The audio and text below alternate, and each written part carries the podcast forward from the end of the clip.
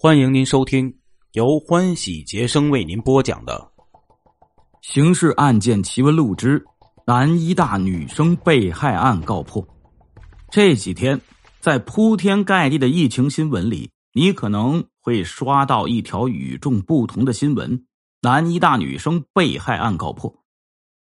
不了解的人可能会奇怪，警察每天破那么多案子，这一桩有什么稀奇呢？真的很稀奇，因为这是南京最著名的两大悬案之一，也是成千上万人心里二十八年的牵挂。警方整整追了他二十八年，一代又一代警察前赴后继，被害女生的父母几乎每年都搀扶着去刑警队问进展，从中年问到老迈，到老父去世，老母一个人，二十八年。也有无数当年的知情人，二十八年来不时提起这个轰动一时的案子，感慨一句：“哎，还没破呀！”而现在，他终于破了。那么，今天我们就来复盘这个曲折又扎心的故事。事情发生在一九九二年三月二十日那天。南京医学院大四女生林玲如往常一样去教室上晚自习。她是学霸，保持着全年级第二的好成绩。晚上十点半，她收拾好书本离开了教室。可是出门后，她就彻底消失了。她没有回宿舍，谁也不知道她去哪儿了。四天后，学校报了案。这个案子有点小灵异。据说警方接到报案后。一时也没有线索，林玲的妈妈很着急，坚称女儿就在学校附近，因为女儿每天都托梦给她，梦里她听到附近有水滴的声音。警方半信半疑，顺着这个线索，真的在学校一个偏僻的下水道里找到了遇害的林玲。她先是被钝器打了头，然后被拖到楼梯拐角处强奸，之后。被头朝下塞进了下水道里，据判断，被塞下去时他处于昏迷状态，后来可能是窒息身亡。找到林玲那天是三月二十四日，所以这个案子被定为“三二四案”。女生在大学里被奸杀，死状凄惨，这件事在当时轰动一时。学校有个保安讲，林玲失踪那晚。他当班巡岗，来到出事教室门口时，发现对面的换洗室有一个人影。当时外面下着雨，这人穿着胶鞋，正一边洗手一边跺脚，可能想抖落鞋上的雨水。保安怀疑他是小偷，大喊了一声“干什么的”，并用手电筒照了一下他的脸。对方见状，拔腿就跑。保安没有追上他，但庆幸的是，手电筒那一照。让保安看到了他的脸，这个保安也成了案子唯一的目击证人。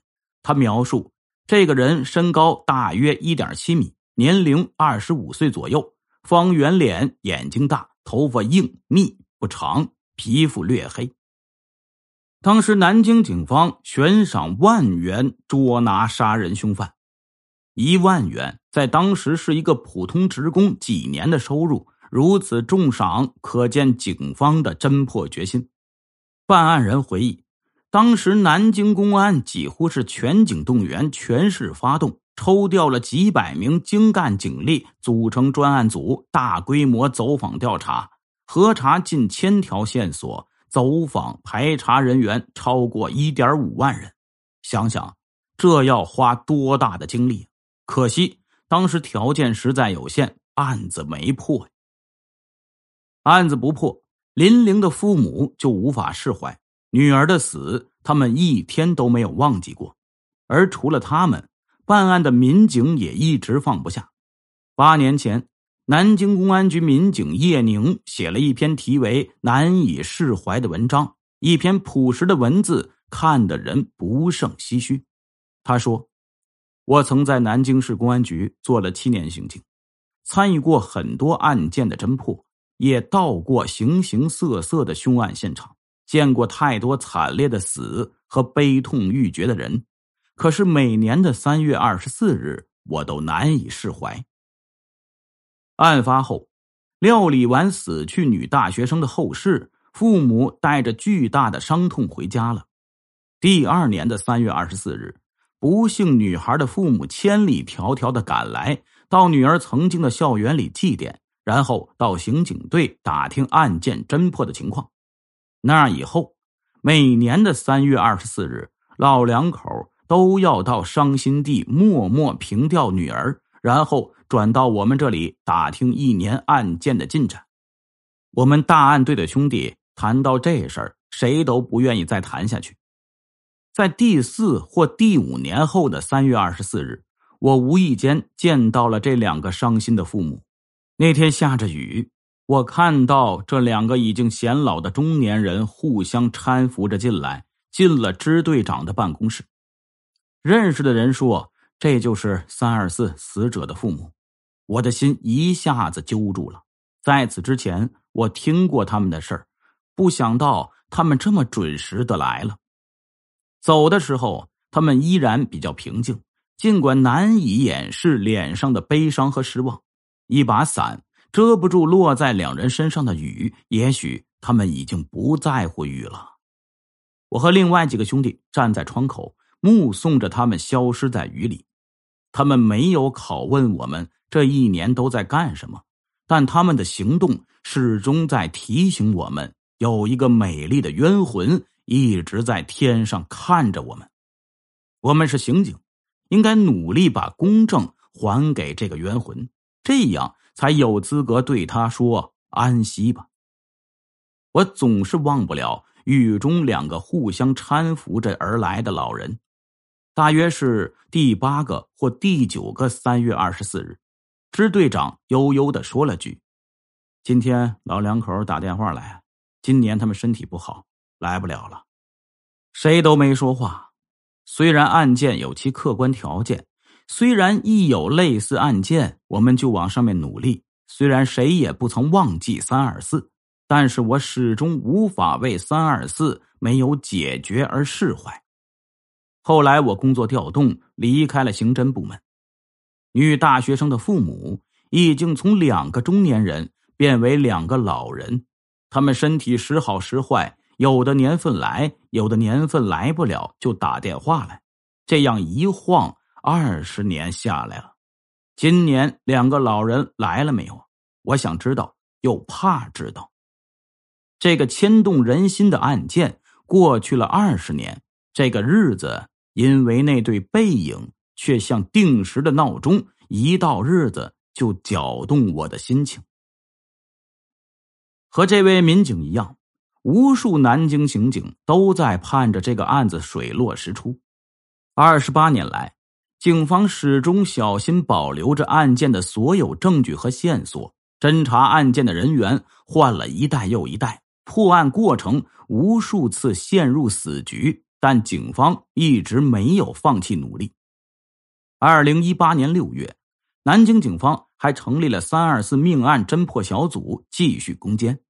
最近一年多来，专案组多次召集历届专案组老同志开案情研究会，回顾梳理当时侦查经过，对当年的一百二十多本案卷逐一梳理分析。民警奔赴浙江、江西。山东等十多个省开展深度调查，行程近两万公里。为了让恶人伏法，为了还那个姑娘公道，太多人倾尽全力，二十八年都从未想过放弃，真的令人感动。找到了，终于好消息传来，嫌疑人锁定了。江苏沛县有个叫马某霞的男人。据说是个混混，被当地派出所盘查，并被采集了血样。后来警方发现他的 DNA 数据和三二四命案女生身上提取到的数据高度吻合，基本确定命案嫌疑人就是马某霞的近亲。这是一个非常重大的线索，南京公安很重视，立刻找到马某霞的村子。采集了他的家族中符合年龄条件的十一个男性的 DNA，可惜经过连夜比对，这十一个人都被排除了。刑警大队分析，马某霞的近亲还可能有住在外地或者送养给别人家之类的情况，于是继续深入调查。深挖后得知，这个家族中还有一个人五十多年前出去当兵，后来就定居南京了。他的儿子麻继刚今年五十四岁，二十八年前二十六岁，符合作案嫌疑人年龄。南京警方。立刻提取了麻继刚的血样，鉴定结果显示，马某刚 DNA 与命案现场提取的女生阴道拭子 DNA 分型完全一致，就是他。二月二十三日早上六点，一个女警敲开了麻继刚的家门，随后刑警们冲进卧室，抓获了这个恶魔。麻继刚对奸杀女大学生的犯罪事实供认不讳，至此，这桩历时二十八年的案件终于告破。那他是谁呢？这个让警方苦苦找了二十八年的凶犯到底是什么人？马继刚今年五十四岁，是南京一家世界五百强企业的司机，有编制，因为公司在德国有办事处。他还曾被借调到德国一段时间，他还是江苏另一家公司的股东，出资额是二十八万余元。此外，他和老婆也做一点小生意，有一个女儿，二十岁了，也在读大学，和当年的林玲一样。这些年来，他早已混迹于人群，过得如普通人一般，工作、养狗、约朋友喝酒，车上甚至放着一本圣经。他的微信头像和当年警方的画像很相似，可能年龄大了，眼角下垂，有了眼袋，其他特征简直相差无几。不得不佩服当年的保安，在仅看到他一眼后，描述非常精准，连年龄也说得很准。更佩服警方画像人士的功力，保安说的准，他画的更准。可恨的是。这二十八年来，马继刚其实就住在南京市石鼓路，离命案发生地不到五公里。公司同事对他的评价是忠厚和善，性格八面玲珑，谁都不得罪。总之，他的口碑还不错。很多杀人犯都是这样，人前人后有两张截然不同的脸。马继刚的微信名是。一念一世界，大体也是这种意思吧。一念天堂，一念地狱。他的手机号码后几位是一五个九二，不知道这是否在影射凶杀案发生在一九九二年，也不知道这二十八年他内心有没有忏悔过。反正从现在起，他的人生将没有天堂，只剩地狱了。而他女儿的这辈子恐怕也难熬了。自己爸爸奸杀了与自己年龄相仿的女孩，这会是什么样的心情呢？如果身边人知道她是凶犯的女儿，会不会避之不及？一个人作恶，有时候报应的不仅是他自己，还有他最亲近的人。不知麻继刚是否会因此而愧疚？当然。愧疚是太轻的惩罚，他就算交出命来，也无法挽回那个被残害的女孩了。九二年的大学生，妥妥的天之骄子，他又是学霸，本应有着光明美好的未来。如果没有那个雨夜的意外，他现在应该还不到五十岁，年富力强，正和同学们一起奋战在抗击疫情的第一线，而他的父母。应该也和他在一起安享天伦，可是因为过度悲痛，他的父亲几年前去世了，只留下患有心脏病的老母亲孤零零等着凶犯伏法。还好他等到了，正义来的迟了些，但总归没有缺席。林玲母亲牵挂的心终于可以放下了，林玲在天的亡灵也终于得以告慰。案子破获后，记者找到了当年参与此案侦破的一位老民警，他高兴极了，说：“这真是一个令人振奋的消息，太高兴了！案子一直没有破，我们对不起死者，对死者家属也无法交代。”他说自己退休之后，每次走路经过南医大门口，心里都会有很强的愧疚感。现在他终于可以宽慰了。还有无数为这个案子奔波过、始终深深牵挂着的警察，也终于可以长舒一口气了。在此，必须深深感谢南京警方和这些有责任、有担当的警察。没有他们的不懈努力，马继刚也许将一辈子逍遥法外。当然，还要感谢科技的进步。近几年，DNA 比对技术。帮警方破了很多陈年大案，甘肃白银杀了十一名女性的高成勇，涉七人命案潜逃二十三年的劳荣枝，很多凶犯都在科技的法眼下无处遁逃。相信未来更多旧案会有新的大进展，更多马继刚会被绳之以法。科技越来越发达。破案率越来越高，作恶的风险越来越大，所以也奉劝所有心存恶念的人，莫伸手，伸手必被捉。作恶一时爽，案发火葬场，不如趁早掐灭邪念，好好做人，不害人，不害己。